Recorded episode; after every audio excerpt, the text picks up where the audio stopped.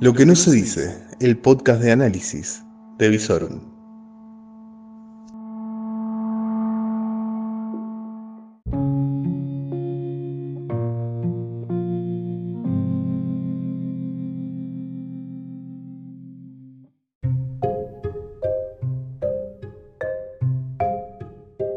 Reflexiones de una noche agitada, lo que necesitas saber al final de la jornada.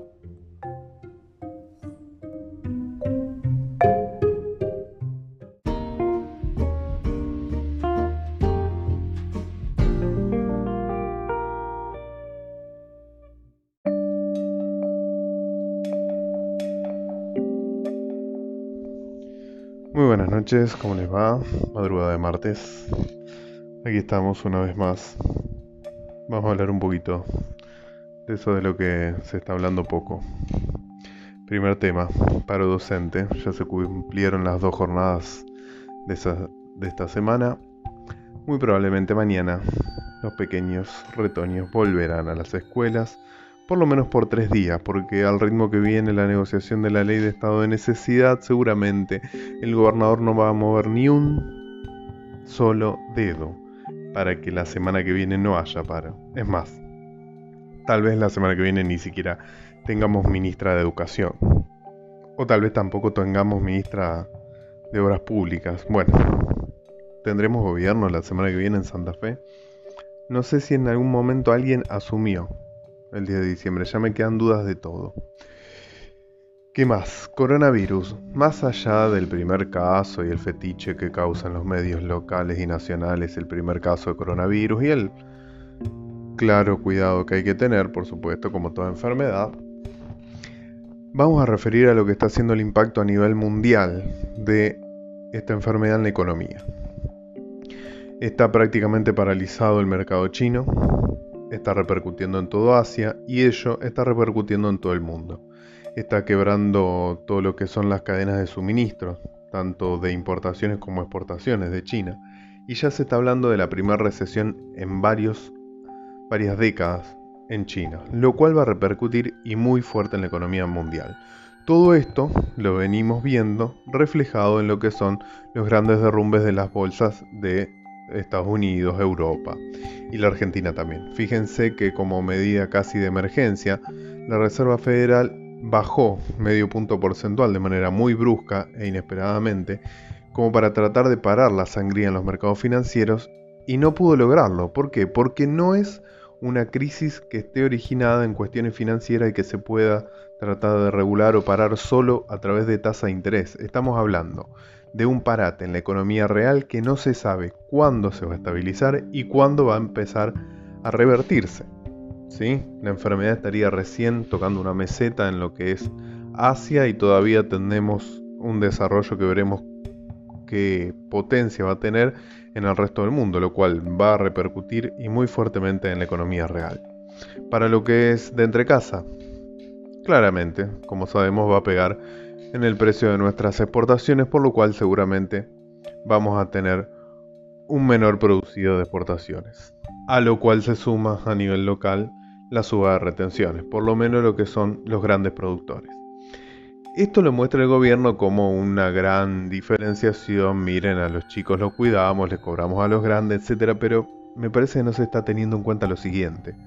Los grandes son los que tienen la flexibilidad para bajar la producción hasta que el escenario sea más favorable. Por lo cual, si sumamos retenciones más baja de precio a nivel internacional más lo que se está viendo en estos momentos, que por cuestiones climáticas la soja, la soja de segunda puede estar sufriendo una pérdida casi completa, podemos llegar a ver una merma de la producción de los próximos 12 meses muy pero muy grande. Así que si el panorama económico estaba en gris oscuro, cada día se va acercando más al negro. Si a eso le sumamos la incertidumbre de la renegociación de la deuda,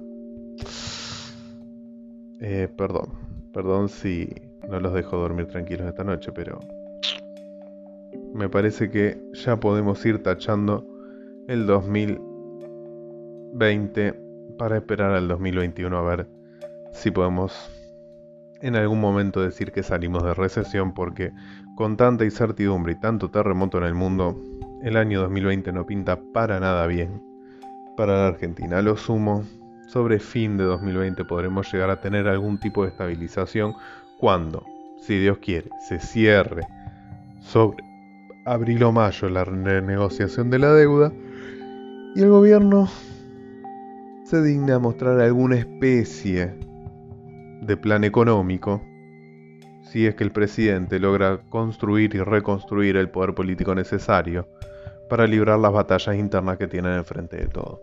Como verán es una cuestión muy pero muy compleja a nivel nacional e internacional y bueno, a nivel local se ve que el gobernador está decidido a jugar a fondo por la ley de necesidad y no hacer nada mientras tanto. Como corolario de la jornada, y que lo venimos sufriendo hace varios días, el humo. Por lo cual estamos por favor pidiendo a la Cámara de Diputados que llame al presidente de la Cámara, a Massa, porque aparentemente estaría instalado en Entre Ríos y por eso habría tanto humo. Bueno, esto es todo me parece demasiado ya casi. Vamos a hacerlo corto, sencillo. Vamos a tener que ir monitoreando en principio entonces. Aprobación de ley de necesidad tal vez la semana que viene, porque por lo que dicen esta semana no sale. Que por favor el intendente logre que de alguna manera le den bola en Nación y terminen de asistir a la provincia de Entre Ríos para pagar los incendios y ver cómo evoluciona el impacto del coronavirus en la economía internacional. Yo te aconsejaría que mantengas el tanque del auto lleno, porque ya de improviso IPF subió las naftas hoy 15 centavos, y no me sorprendería un descongelamiento sorpresivo de las naftas en cualquier momento, porque después de acordar con la deuda, van a venir las leyes para vaca muerta, que está muertísima, para ver si pueden resucitarla. Bueno, por hoy eso fue todo. Vamos a mantener diálogos un poco más cortos, más concisos. Así podemos concentrar bien lo importante, la información, en lo que no se dice. Hasta mañana.